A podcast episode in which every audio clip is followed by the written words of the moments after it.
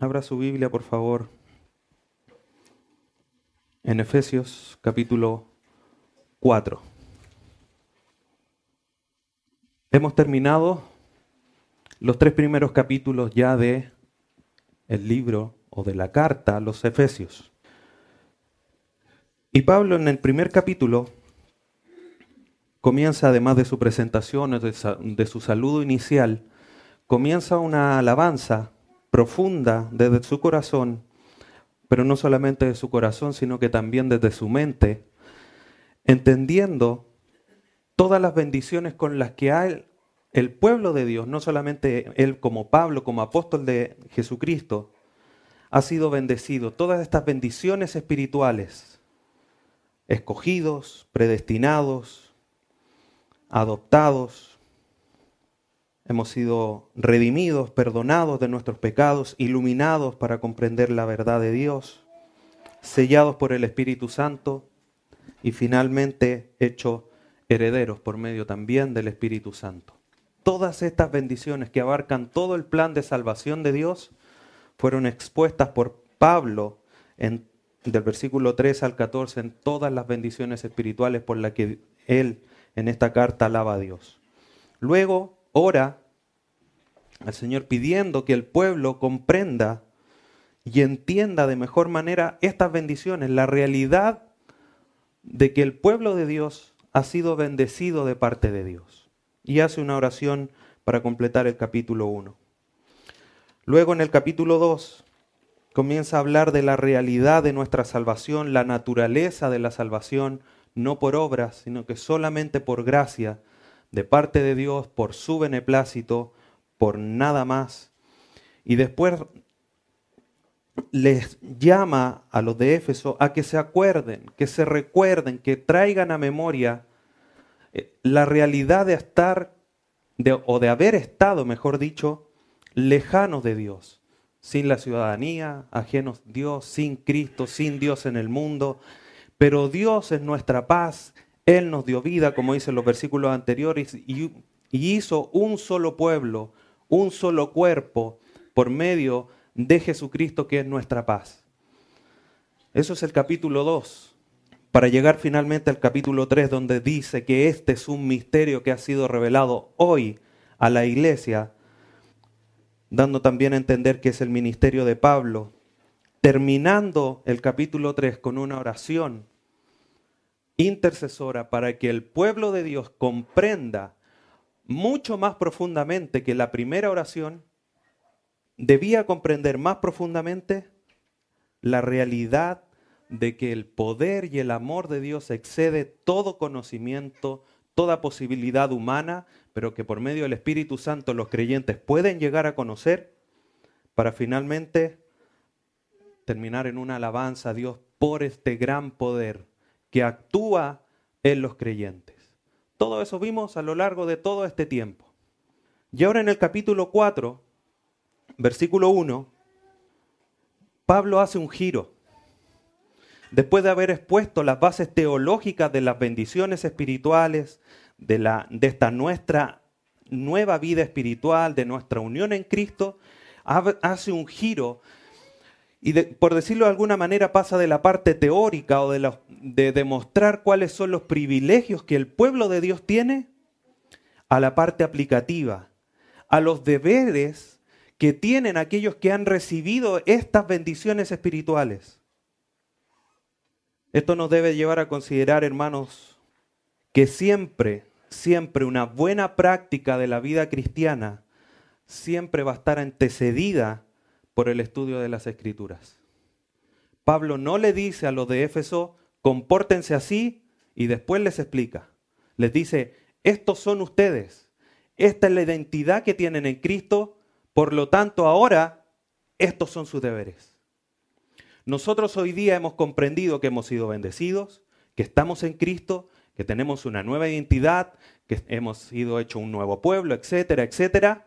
Por lo tanto, en, en razón como fundamento, como base, teniendo ese conocimiento teológico del plan poderoso y amoroso de Dios para nosotros, es que hoy día nosotros debemos responder y vivir adecuadamente como Cristo lo manda, a través de su palabra. Y es lo que está haciendo Pablo, haciendo este giro, pasando de lo teórico a lo aplicativo. Hoy día vamos a estudiar los primeros tres versículos del capítulo 4, que dicen así, yo pues, preso en el Señor, os ruego que andéis como es digno de la vocación con que fuisteis llamados, con toda humildad y mansedumbre, soportándoos con paciencia los unos a los otros en amor, solícitos en guardar la unidad del Espíritu en el vínculo de la paz. A través de estos tres versículos, hoy día veremos las cinco virtudes necesarias en nuestra vida para andar dignamente en unidad para andar dignamente según esta nueva identidad que tenemos en Cristo. ¿Cuáles son estas cinco virtudes? Con toda humildad, con toda mansedumbre, con paciencia, soportándonos y en amor. Todo descrito en el versículo 2. Pero versículo 1 y 3 nos dan el sustento, nos dan la base de por qué esto son las cinco virtudes para vivir o andar dignamente. Ahora es interesante que Pablo, de haber expuesto, después de haber expuesto toda esta base teológica, lo primero que él diga, tomando estos tres versículos, es, ahora ustedes, la consecuencia natural, la consecuencia esencial de la fe común que ustedes tienen como hijos de Dios, es que tienen que andar unidos. No es que tengan que hacer milagros, no es que tengan que, no sé, cualquier otra cosa que se nos pudiese ocurrir. Lo primero que nosotros debemos hacer en respuesta a esta vida, a esta común fe que nosotros tenemos, es vivir en unidad. Y para poder vivir en unidad, debemos tener estas cinco características, estas cinco virtudes, porque son las que a través de ellas podemos relacionarnos socialmente y poder vivir en unidad. Y vamos a ir viendo cada una de ellas. Pero vamos al versículo 1, donde Pablo en este, en este versículo hace un llamado general a todos los creyentes. Dice el versículo, yo pues, preso en el Señor, os ruego que andéis como es digno de la vocación con que fuisteis llamados. Pablo entonces hace, este llamado y es un llamado personal. Ya habíamos visto, Pablo tiene una relación íntima con toda la iglesia en Éfeso. Hechos relata la historia cuando él se iba de la ciudad, llamó a los ancianos, los ancianos lloraban porque Pablo se iba. Había una relación íntima con la iglesia.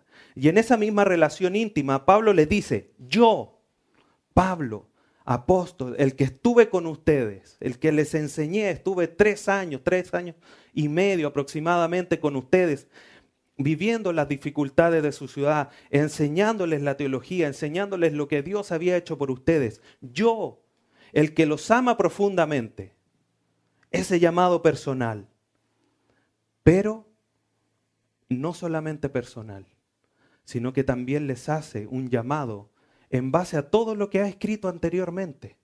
Porque les dice, yo pues. Ese pues lo podemos traducir también o entender también como un entonces, un por lo tanto o un así que. Pablo les está diciendo, si lo tomáramos de esta forma, yo por lo tanto les ruego. Yo, en razón de lo que les dije anteriormente, les ruego. Es un llamado personal, pero con una base teológica firme, fuerte, concreta del llamado que Pablo le está haciendo a la iglesia en Éfeso. Es como que les estuviera diciendo, y aunque suene repetitivo, yo les ruego a ustedes en razón de que han sido bendecidos, Dios les ha dado vida, Dios los ha hecho cercanos por medio de Jesucristo, en, raíz, en, razón o como fundamento de esta demostración de la gracia de Dios a su vida, del amor, del poder de Dios en ustedes, es que en razón de eso yo le estoy, estoy haciendo este llamado. Llamado personal, que para hoy día nosotros también es un llamado personal de parte de Dios a nosotros. Es decir, iglesia, hijos míos, podría decir Dios, les ruego, han entendido, han sido bendecidos, han entendido que no eran pueblo y ahora son pueblo, que estaban ajenos a la ciudadanía, a las promesas, etcétera, etcétera. En razón de que ahora entienden esa realidad, les ruego, les pido que vivan conforme al Evangelio.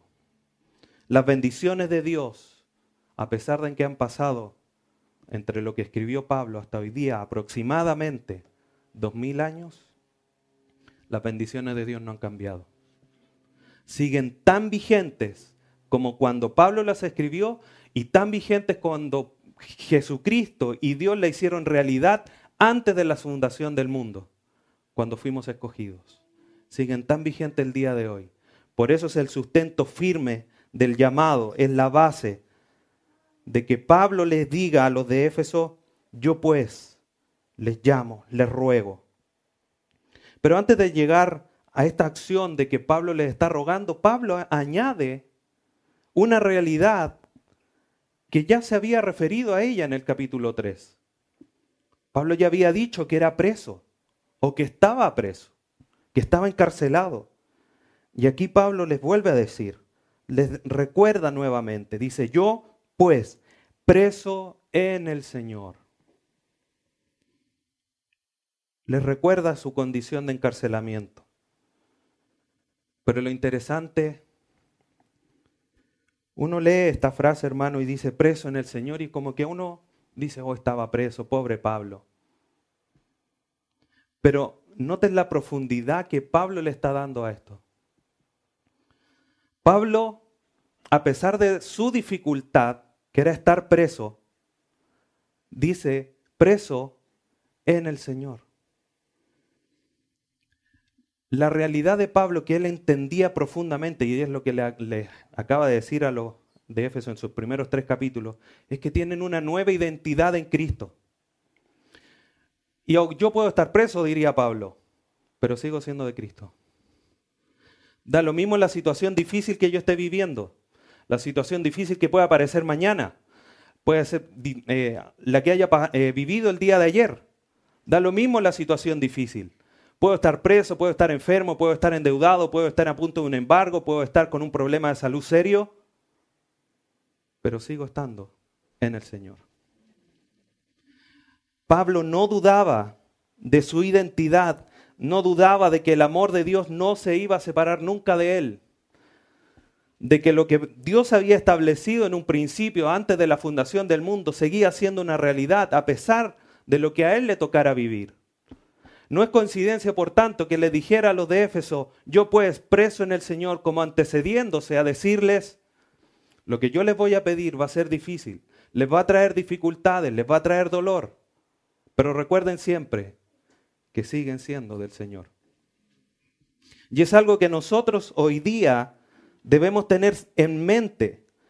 Debemos vivir el llamado que Pablo va a entrar en detalle más adelante. Debemos vivirlo enfrentando las dificultades, aceptando las dificultades, pero siempre con la mente puesta que seguimos siendo de Cristo y que nada nos va a sacar de ahí. Eso tiene que cambiar en nuestras mentes. El vivir dignamente, como pide Pablo, hermanos, sin lugar a duda nos causará desprecios, nos causará menosprecios, persecución, soledad, etcétera, etcétera. Pero más allá de los resultados que humanamente resulten, tenemos el sello de que pertenecemos al soberano Dios creador de los cielos y la tierra. Qué bendición, qué esperanza más grande, con la cual debemos nosotros tomarla, es decir, vamos Señor, porque sigo siendo tuyo. Entonces, después de esta petición personal y de recordarles con esta profundidad a los de Éfeso, les dice, os ruego. Del griego paracaló. Esta palabra en el griego significa llamar cerca, invitar, pedir o rogar. Pero lo interesante es que no solamente significa esto, sino que tiene una idea aún más profunda de hacer un llamado encarecido a alguien, un llamado con una urgencia. Entonces, de alguna manera, a pesar de que no es en el griego un imperativo, no es una orden de Pablo, porque si no le diría, os mando que anden dignamente, pero Pablo, en raíz de este carácter urgente, de este carácter encarecido, de este ruego, de este pedir, de, invitarlos, de alguna manera se transforma en un mandato de Pablo a los de Éfeso. Acompáñeme, deje una marca ahí en Efesios 4, vamos a segunda carta de Pablo a los Corintios, capítulo 5. Segunda carta a los Corintios, capítulo 5, versículo 20. Dice, así que, hablando del ministerio de la reconciliación, somos embajadores en nombre de Cristo, como si Dios rogase por medio de nosotros. Os rogamos en nombre de Cristo, reconciliaos con Dios. Esto es una realidad de que nosotros somos embajadores. Y cuando pedimos a la gente que crean en Jesucristo, estamos pidiendo, reconcílianse con Dios. Somos embajadores. Ahora, Pablo fue designado directamente por Cristo para ir a los gentiles. Era un embajador de Cristo a los gentiles.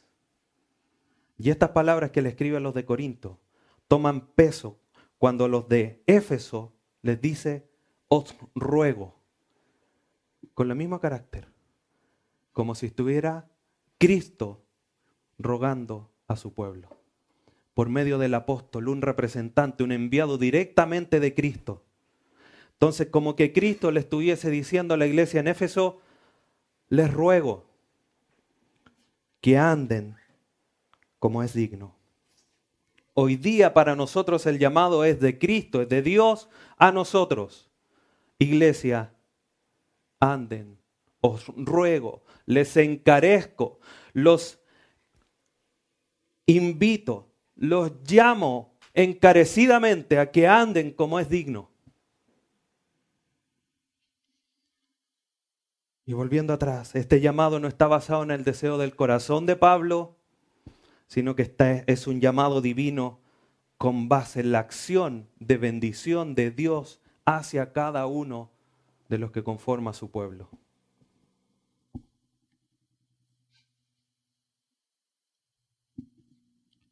Continúa diciendo el versículo, yo pues preso en el Señor os ruego. ¿Qué es lo que ruega? ¿Qué es lo que está demandando Pablo a la iglesia en Éfeso? Os ruego que andéis Andar tiene el sentido de comportarse o vivir. Si lo traducimos así, Pablo estaría diciendo, os ruego que se comporten como es digno, que vivan como es digno.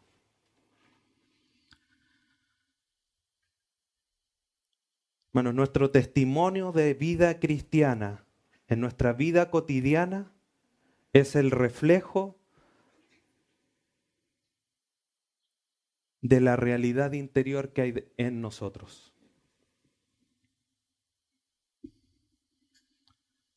Si yo veo un árbol que tiene manzanas, ¿qué pienso que es? Manzano. No pienso que es un peral ni una materia sandía. Es manzano.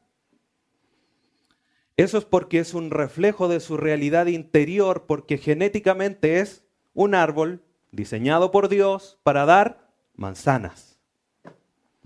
Nosotros, como dice Pablo a los de Éfeso en el capítulo 2, somos hechura suya, creados en Cristo, somos hechos nueva criatura, con una nueva, por ponerlo en términos biológicos, con una nueva genética en nuestro interior, con una nueva identidad. Por lo tanto, si en nuestra vida alguien ve frutos, cuando vea esos frutos tiene que decir, ese es un hijo de Dios que nuestros frutos muestren nuestra realidad interior, nuestra genética interior que Cristo nos ha dado. Al, morir en la cruz y al nacer, al hacernos nacer nuevamente a nosotros. Debemos, por tanto, demostrar en nuestra vida cristiana, en nuestra vida cotidiana, esta realidad interior de que somos hijos de Dios. Dicho de otra manera, si tenemos una nueva identidad en Cristo, esta debe reflejarse en nuestra vida cotidiana. Debe reflejarse. Es nuestra responsabilidad reflejarla. De andar como es digno del Señor. Colosenses capítulo 1.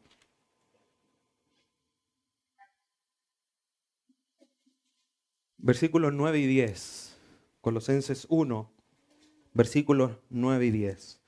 Pablo escribiéndole a la iglesia en Colosa, dice, por lo cual también nosotros, desde el día que lo oímos, no cesamos de orar por vosotros y de pedir que seáis llenos del conocimiento de su voluntad en toda sabiduría e inteligencia espiritual. Pablo estaba orando porque los de Colosa comprendieran todo lo que le estaba diciendo a los de Éfeso todas estas bendiciones espirituales, toda esta realidad, esta voluntad de Dios para su pueblo, con el propósito de, versículo 10, para que andéis como es digno del Señor, agradándole en todo, llevando fruto en toda buena obra y creciendo en el conocimiento de Dios.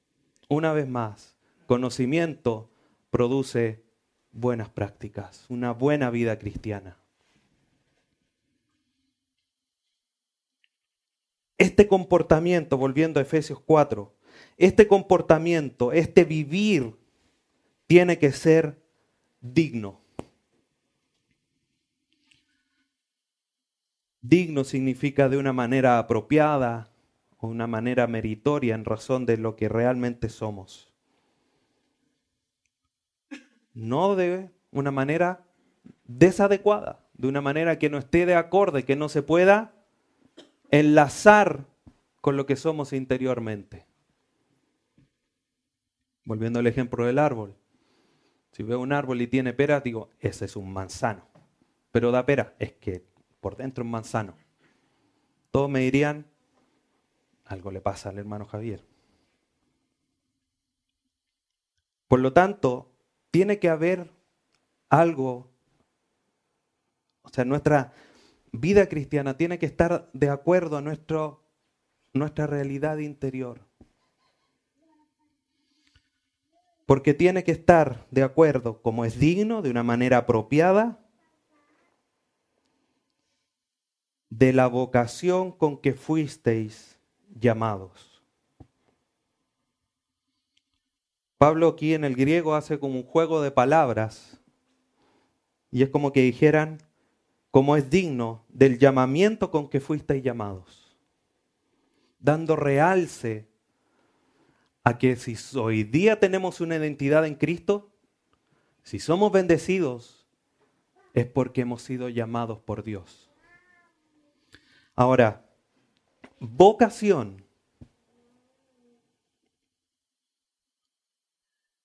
La vocación debemos comprenderla como el resultado de ese llamado. Poniendo el siguiente ejemplo. Tenemos 16 equipos de fútbol en nuestra liga nacional. 15, 14, da lo mismo, pero supongamos que son 16. De esos equipos llega un personaje, un director técnico, y hace un llamado y selecciona a algunos de esos jugadores. ¿Todos los que conforman esos 16 equipos son seleccionados? No, solo los que son llamados forman un grupo representativo para ir a jugar algún partido de fútbol o en el, eh, deporte que sea. Hay una selección. Y cuando son llamados y se reúnen, pasan a ser los seleccionados, los llamados. Nosotros, hermanos, como lo hemos ido comprendiendo, Efesios capítulo 1, existen muchas personas. Todas esas personas en las cuales nosotros estamos incluidos merecían ir al infierno. Porque no hay nadie que busque a Dios, Romanos 3. Dios por su misericordia y bondad nos llamó. Nosotros pasamos a, tener la realidad de ser escogidos por Dios porque Dios nos llama y nosotros respondemos. No porque nosotros podamos responder, sino porque Dios nos toma y nos pone en el lugar de ser sus hijos. Y pasamos a ser hijos de Dios.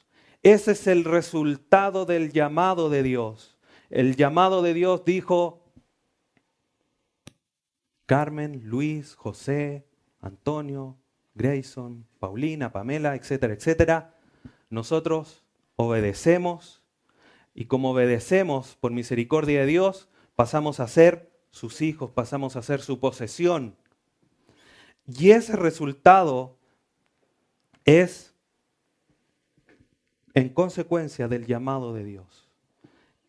Eso es lo que Pablo está tratando de decirle aquí. Tienen que andar como es digno del resultado de la nueva condición que tienen en función del llamado que Dios les ha hecho. ¿Cuál, cómo es digno de comportarse si ahora son hijos de Dios? Comportarse como hijos del rey, comportarse como es digno del Señor, como dice Colosenses, llevando fruto, agradándole en todo, etcétera, etcétera.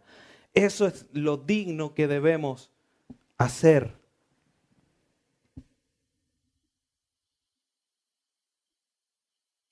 Él nos llamó y como resultado somos sus hijos. Tozer dice lo siguiente. ¿Qué cosa más terrible es la idea actual de que los cristianos pueden servir a Dios a su manera? Porque no es a nuestra pinta, es conforme a lo que Dios ha mandado. ¿Por qué? Porque Él dispuso las obras para que las hiciésemos o viviésemos en ella antes de la fundación del mundo. Y en razón de eso, Pérez Millo dice, ya que sois cristianos, vivid como cristianos. Entendiendo no como cristianos este concepto tan general que el, que el mundo lo entiende, sino que nosotros como hijos de Dios entendemos lo que es ser cristiano.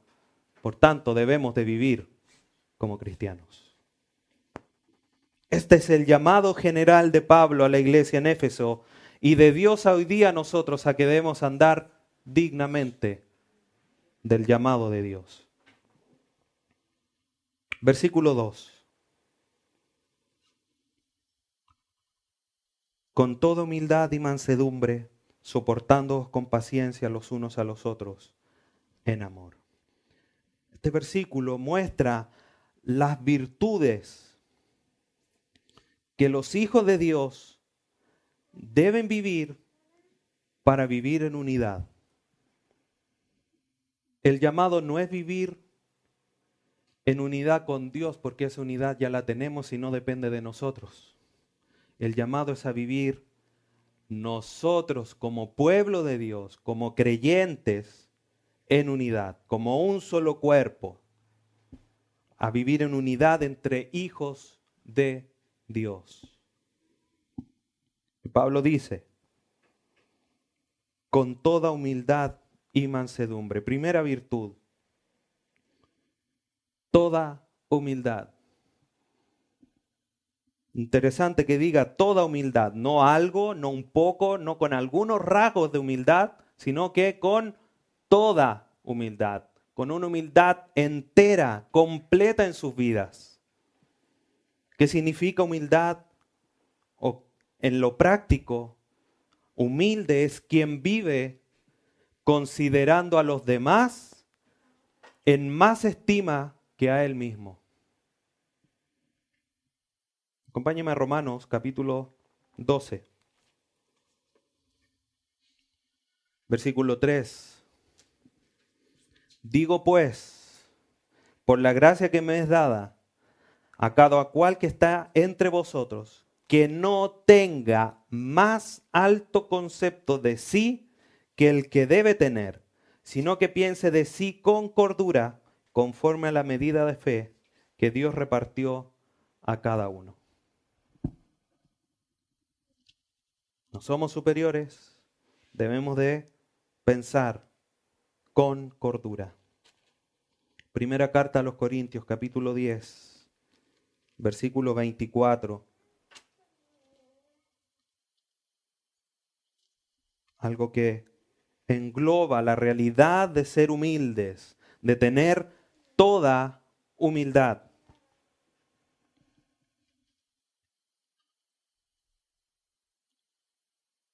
Primera carta a los Corintios, capítulo 10, versículo 24. Dice, ninguno, ninguno busque su propio bien, sino el del otro. Ninguno. ¿Quién ninguno? Ninguno. Nadie. Nadie debe buscar lo propio, sino que el bien del que está al lado, al frente, atrás. Considerando con cordura quiénes somos.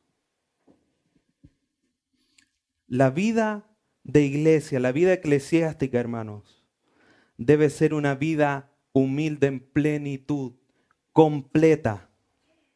Es la única forma de estar unánimes, como dice Hechos 2. Y ellos estaban unánimes, perseverando en la doctrina, en el partimiento del pan, porque no se consideraban más que unos, sino que tú eres primero. Esto como el chiste, no pasa tú, no tú, pasa tú, no tú. Pero eso con un profundo amor que lo vamos a ver que es la última virtud. Hermanos, nosotros debemos estar alejados de toda ambición personal, buscando el progreso del cuerpo de Cristo y el bien superior de nuestro hermano. Eso es ser humilde. No me saludó, no importa, lo voy a saludar yo. Me miró feo, no importa, yo lo miro bonito. Buscando el bien superior del otro. No importa que yo me sienta mal, que el otro se sienta bien. Ninguno busque su propio bien. Ámenlo desinteresadamente. Busquen el bien. No importa que yo me quede parado, no importa mi hermano va a estar cómodo. Buscar el bien, esforzándose. Y vamos a ver cómo va delineando esta, este hilo que Pablo comienza a dar con respecto a estas virtudes. Por lo tanto, lo primero es humildad. Buscar el bien del otro. Con toda humildad. Segundo, Efesios 4. Con toda humildad y mansedumbre. Ese toda involucra toda humildad y también toda mansedumbre. Mansedumbre en el griego tiene un sentido o significa que tiene un comportamiento amistoso con el prójimo. Eso significa manso, que es la palabra que ocupa aquí Pablo a los de Éfeso. El ser manso es aquel que tiene un espíritu que no se enoja, que no pelea, que no busca una riña, sino que actúa frente a los demás en bondad, en amor. Es alguien que responde de esa manera.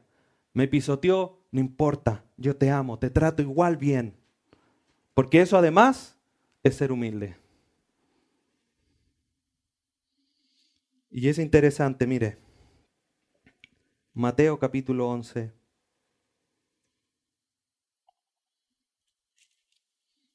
Versículo 29.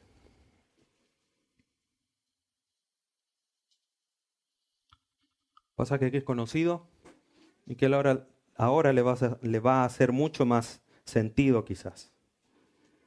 Mateo 11, 29. Llevad mi yugo sobre vosotros y aprended de mí, que soy manso y humilde de corazón, y hallaréis descanso para vuestras almas. Qué interesante. Sean humildes, sean mansos y van a descansar. ¿Por qué andamos estresados entonces en estas relaciones humanas? Porque no somos humildes y no somos mansos. Pasaje claro. Nosotros en la iglesia, hermanos, debemos de buscar ser como nuestro Señor Jesucristo, manso y humilde de corazón. Esta es la base para la unidad de la iglesia.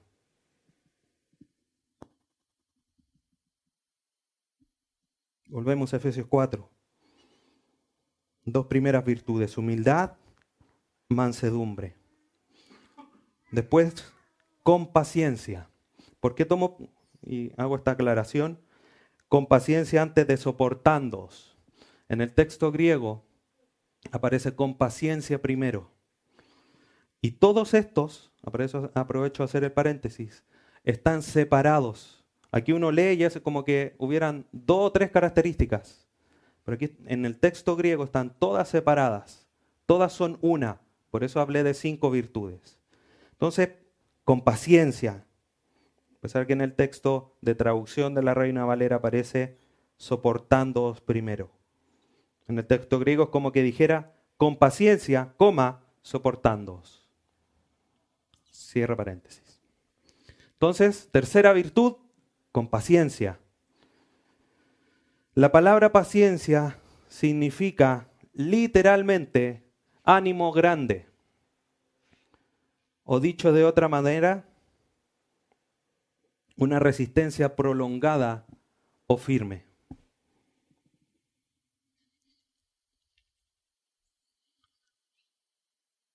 Cuando a alguien le ocurren cosas malas y le siguen ocurriendo cosas malas y sigue de buen ánimo, uno dice, ¡ay, que tiene paciencia! Sí, porque tiene un ánimo gigante. Eso es lo que hace referencia a la palabra.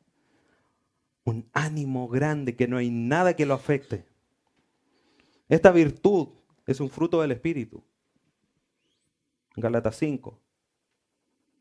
Lo interesante es que es dada por Dios a los creyentes.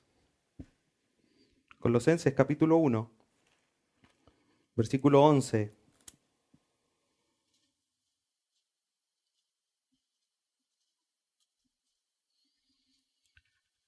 Fortalecidos, Colosenses 1, 1.11, fortalecidos con todo poder, conforme a la potencia de su gloria, para toda paciencia y longanimidad. No, es que no puedo ser paciente con el hermano porque... ¿Te lo que dice aquí? Fortalecidos con todo poder. ¿Qué es lo que dice Pablo en Éfeso con respecto al poder de Dios? La supereminente grandeza de su poder es necesario que aprendáis, que conozcáis cuál es la anchura, la profundidad, la longitud, la altura, ¿de qué? Del poder de Dios. Un poder que excede todo conocimiento, todo entendimiento. Ese poder, el que nos fortalece conforme a la potencia de su gloria para toda paciencia. Y sin lugar a duda debe ser manifestada como parte de la vida cristiana. Debemos soportarnos. Pensaba, mientras estudiaba esto, que muchas veces nosotros tenemos más paciencia con el diablo que con nuestros propios hermanos. Decir, no, que el diablo, él es malo por esencia, entonces, y te viene a tentar y te viene a tentar y seguimos ahí con paciencia con él y con nuestros hermanos nos miran feo, ah, no, ya no lo saludo más. Tenemos que tener paciencia. Que dijo algo que no era correcto. Bueno, con humildad, con mansedumbre, con paciencia, sigo amándolo entrañablemente, porque es mi hermano.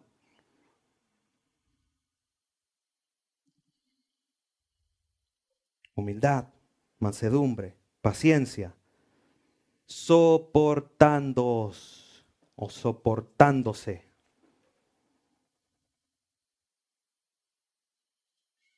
Esta palabra soportándose o soportarse significa aguantar, tolerar algo desagradable o difícil.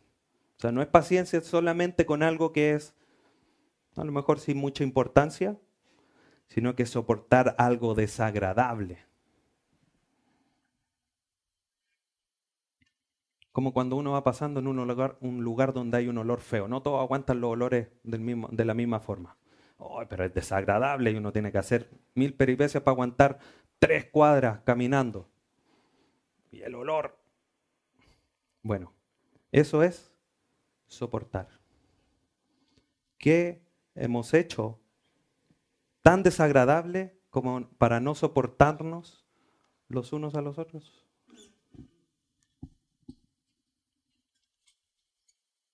El que soporta, hermanos, no tiene en cuenta las ofensas recibidas. Y cuando no tenemos tolerancia o cuando no tenemos, eh, no estamos dispuestos a soportar, el resultado de eso es división dentro del cuerpo de Cristo.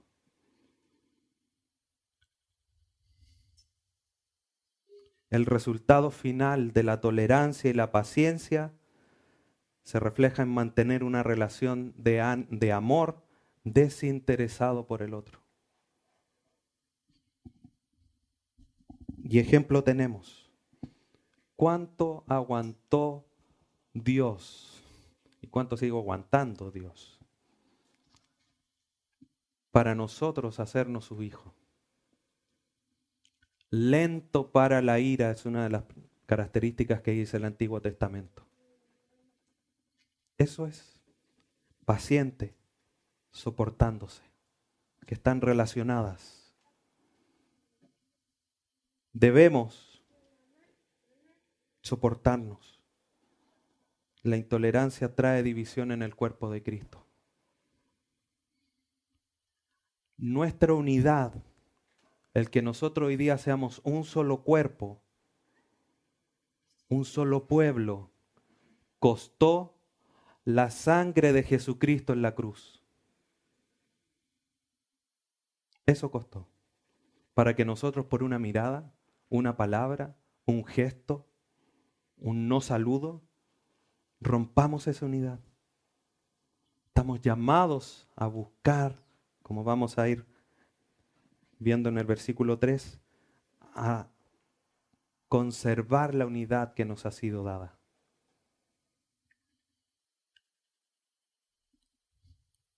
Soportándose con paciencia los unos a los otros, mutuamente.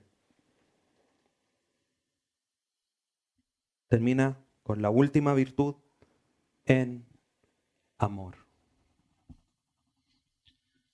Acompáñame a primera carta a los Corintios, capítulo 13. Vamos a leer del versículo 1 al 7. Capítulo que es conocido, que habla profundamente del amor y que nos va a hacer sentar las bases de por qué el amor es una de las virtudes para poder andar en unidad. Primera carta a los Corintios capítulo 13, versículo 1 al 7. Dice, si yo hablase lenguas humanas y angélicas y no tengo amor, Vengo a ser como metal que resuena, címbalo que retiñe. Y si tuviese profecía y entendiese todos los misterios y toda ciencia, y si tuviese toda la fe de tal manera que trasladase los montes y no tengo amor, nada soy.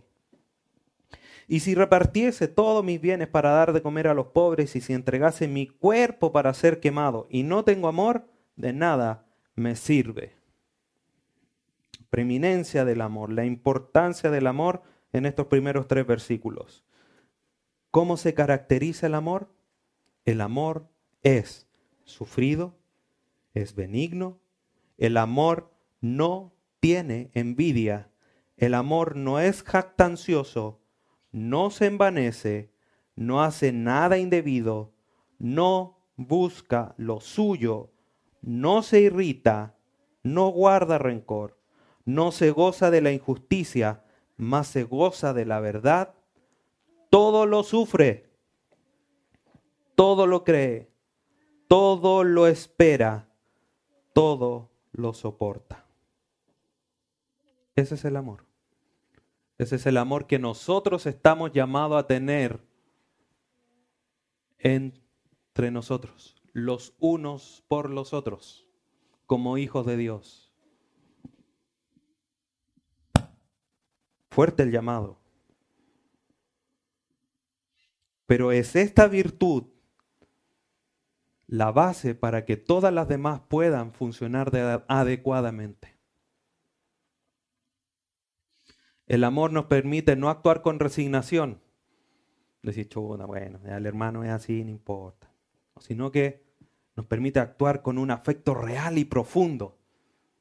mi hermano, eres distinto, pero te amo en tu diferencia, en tu forma especial de ser. Siempre buscando la restauración, el perdón, la edificación. Porque eso hace el amor. No busca lo suyo, no se envanece, no es cactancioso. Todo lo sufre, todo lo soporta. Humildad, amor, todo está dentro del amor. Debemos, por tanto, nosotros vivir con todas estas virtudes para poder vivir en unidad. Son estas virtudes las necesarias para mantener la unidad de la iglesia. Como dije al inicio, no para ganar la unidad de la iglesia, sino que para mantenerla. Si no se mantiene la unidad de la iglesia es porque una de estas virtudes no está presente. Pérez Millo dice lo siguiente. La unidad visible y práctica de la iglesia descansa en la humildad mansa y en la generosidad de amor de los miembros que no solo han escuchado el llamamiento celestial, sino que viven en él. No buscar, no estar en estas virtudes, en no estar bajo el propósito de Dios el propósito de Dios, el misterio revelado es que hizo de dos pueblos uno solo. De muchos, de gentiles, de judíos, hizo un solo cuerpo. Como he dicho otras veces, usted se enoja con su mano y la deja en la casa porque no le revolvió el té. Andamos con la mano, para todos lados. Aunque no me guste la mano. No la dejo en la casa castigado, no sales conmigo hoy día. El pie. Andamos. Somos el cuerpo de Cristo y debemos de cuidarnos, amarnos, soportándonos con humildad, con mansedumbre, paciencia, amor, para mantener la unidad que nos ha sido dada. Versículo 3. Solícitos en guardar la unidad del Espíritu en el vínculo de la paz. Finalmente, después de haber hecho un llamado general, anden como es digno de la vocación. Después de haberles dicho, estas son las virtudes que ustedes tienen que tener, Pablo les dice, o les hace un llamado a la unidad. Como dije al inicio, que es lo primero, que es el resultado natural y esencial de quienes son hijos de Dios, andar en unidad. Solicitus. No voy a decir la palabra en griego porque se me va a enredar, se me va a trabar la lengua o se me va a lenguar la traba. Solícito significa o expresa la idea, esta palabra en el griego, de un gran deseo pero no solamente un gran deseo, sino que un deseo que nos lleva a hacer todo lo posible para alcanzarlo. Pablo le está diciendo, de alguna manera entonces, a los de Éfeso, deseen y esfuércense. ¿En qué? En guardar, en proteger, en custodiar, en conservar. Porque no es algo que viene de nosotros, no es algo que la iglesia produce, es algo divino que Dios dado a la iglesia. Entonces Pablo está, a los, le está llamando a los de Éfeso a esforzarse en proteger algo, que ya vamos a ver qué es lo que es, realizando todo el esfuerzo para lograrlo. Ser paciente, ser humilde, ser manso, tener amor y soportarse no es algo que se nos dé naturalmente, ni fácilmente. Es algo que nos requiere trabajo, que requiere esfuerzo. Y Pablo le está diciendo, esfuércense para lograrlo, pónganle ganas. Es interesante que en otros pasajes de las Escrituras, la palabra que aquí se traduce solícitos, por ejemplo, en, primer, en segunda carta a Timoteo, donde dice, procura con diligencia presentarte a Dios como obrero aprobado, es la misma palabra que ahí se traduce, procura con diligencia lo tradujéramos así en este lugar, podríamos decirle, procura con diligencia guardar la unidad. Apúrate, esfuérzate, no dejes pasar un instante, no te descuides. Busca mantener y conservar. ¿Qué cosa? La unidad del Espíritu.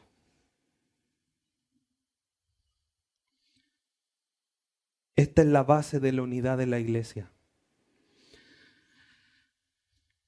Dios proveyó su plan. Nos escogió antes de la fundación del mundo, predestinándonos para ser adoptados sus hijos. Dio a su Hijo para que nosotros fuésemos redimidos, perdonados nuestros pecados, pudiese ser una realidad en nosotros eh, la elección y la predestinación del Padre. Y envió a su Espíritu Santo a morar en nosotros como el sello de que somos su posesión. Pero además, por medio del Espíritu, es que nosotros somos hechos un solo pueblo, somos hechos morada de Dios en el Espíritu. Efesios 2. Es por medio del Espíritu, por tanto, que nos hace, nos hace nueva criatura, nos renueva para formar un solo pueblo, una sola nación, un solo cuerpo. Esa es la base. Ese es el vínculo que nosotros tenemos, que dice después, la unidad del Espíritu en el vínculo de la paz. ¿Quién es nuestra paz? Cristo. Efesios 2. Y Él es nuestra paz. Él nos reconcilió. Aquí está involucrada la Trinidad de Dios, porque Dios es el que planificó. La paz con Dios es Jesucristo, pero no solamente en, en, lo vertical con Dios, sino que también en nosotros, porque Él derribó la pared intermedia que separaba a los judíos de los gentiles y hizo un solo pueblo y a través de formar un solo pueblo y por el Espíritu, Dios mora en nosotros. Esa es la obra de Dios, del trino Dios en nosotros. Por lo tanto, no mantener la unidad de la iglesia es no mantenerse en el llamado de Dios para nosotros, en la obra de Dios para su iglesia.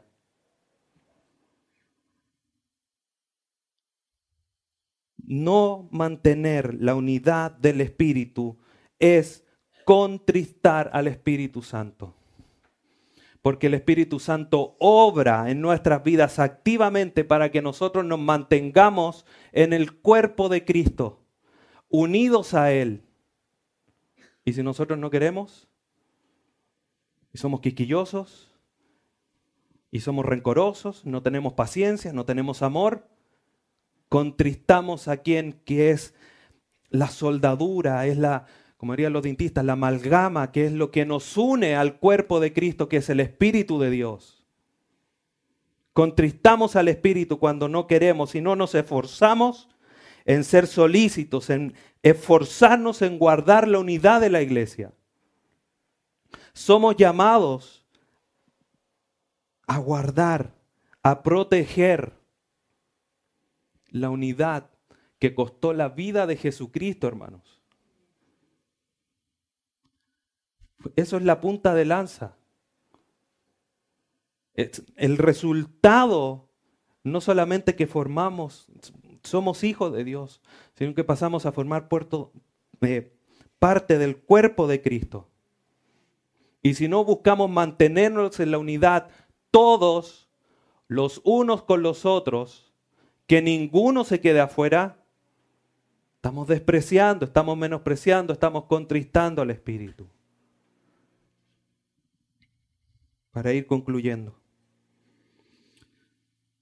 Esta unidad, hermanos, como lo dije varias veces, es la respuesta primera y quizás la más importante de nuestra nueva identidad. Si estamos en Cristo, queremos estar achoclonados. Que llegue el domingo para ver a mi hermano, para abrazarlo, no me lo voy a perder. Quiero verlo de nuevo. Y lo importante, hermanos, que no solamente esto es un resultado de la acción de Dios en nosotros, de las bendiciones de Dios en nosotros. Es algo que Dios ve hermoso. El Salmo 133. Cuán hermoso y cuán agradable es ver a los hermanos juntos en armonía. Es, agradable a los ojos de Dios. No es agradable que el pueblo de Dios, que costó la sangre de su hijo, ande uno por aquí el otro por allá, y si a uno le pasó algo, más me La base para esta unidad es tan firme y sólida que nosotros hoy día, hermanos, como así Pablo lo estaba demandando en la iglesia en Éfeso, nosotros hoy día debemos responder positivamente a andar dignamente en unidad, reflejando esta nueva identidad que tenemos en Cristo.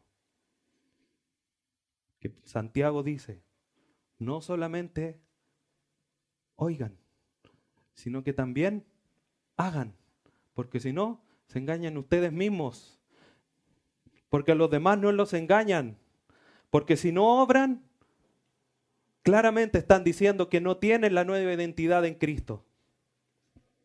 Y a Dios nadie lo puede engañar tampoco. No se engañen a ustedes mismos. Termino con esta cita de Spurgeon. Es indispensable que pongamos en práctica aquello que leemos en la palabra de Dios. La esencia de la fe cristiana radica en su práctica y por tanto los cristianos deberían ser Biblias andantes de carne y hueso. Eso deberíamos ser. No llenos de conocimiento, que es bueno, que es necesario, que es la base para comportarnos bien.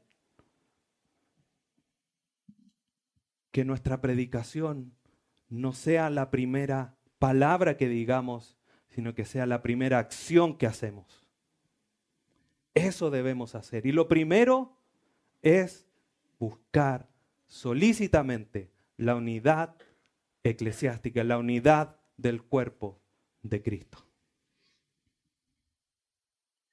Así que debemos de buscarla, debemos de esforzarnos, hermanos. Despojarnos de todo rencor. No, si yo no soy rencoroso. ¿Saludas al hermano con amor? Eh, no, bueno, algo de rencor hay entonces, o de orgullo. Debemos despojarnos de todo eso y buscar el bien del otro. Ese es el llamado, hermanos. Ese es el mandato de parte de Dios a nosotros. Para no contristar al Espíritu. Qué, qué triste, qué triste debe ser para Dios ver que su pueblo no está unido. No vamos a buscar unidad con aquellos que no siguen la sana doctrina. Es otra cosa. Pero nosotros que estamos aquí y aquellos que faltan hoy día, debemos estar todos ahí apegadito. Como los ladrillos, y todos pegados.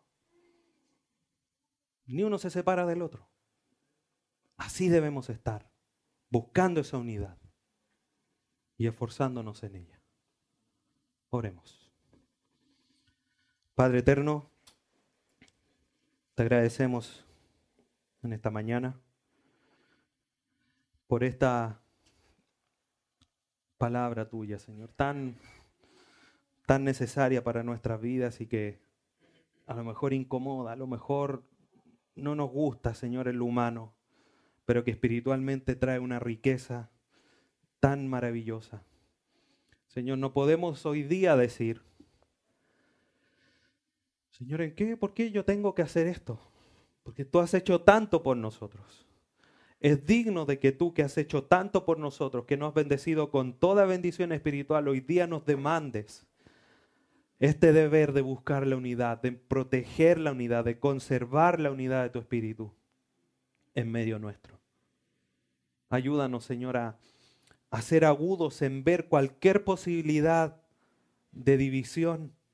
Señor, y con toda fuerza, con todo poder dado de lo alto, con humildad, con mansedumbre, con paciencia, soportándonos y en amor, desvanecer esa posibilidad y amarnos genuinamente desde lo más profundo de nuestro corazón.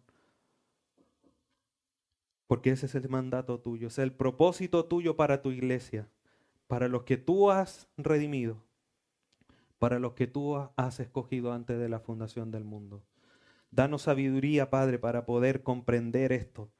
Y no solamente comprenderlo, sino que vivirlo tomado en nuestros corazones profundamente.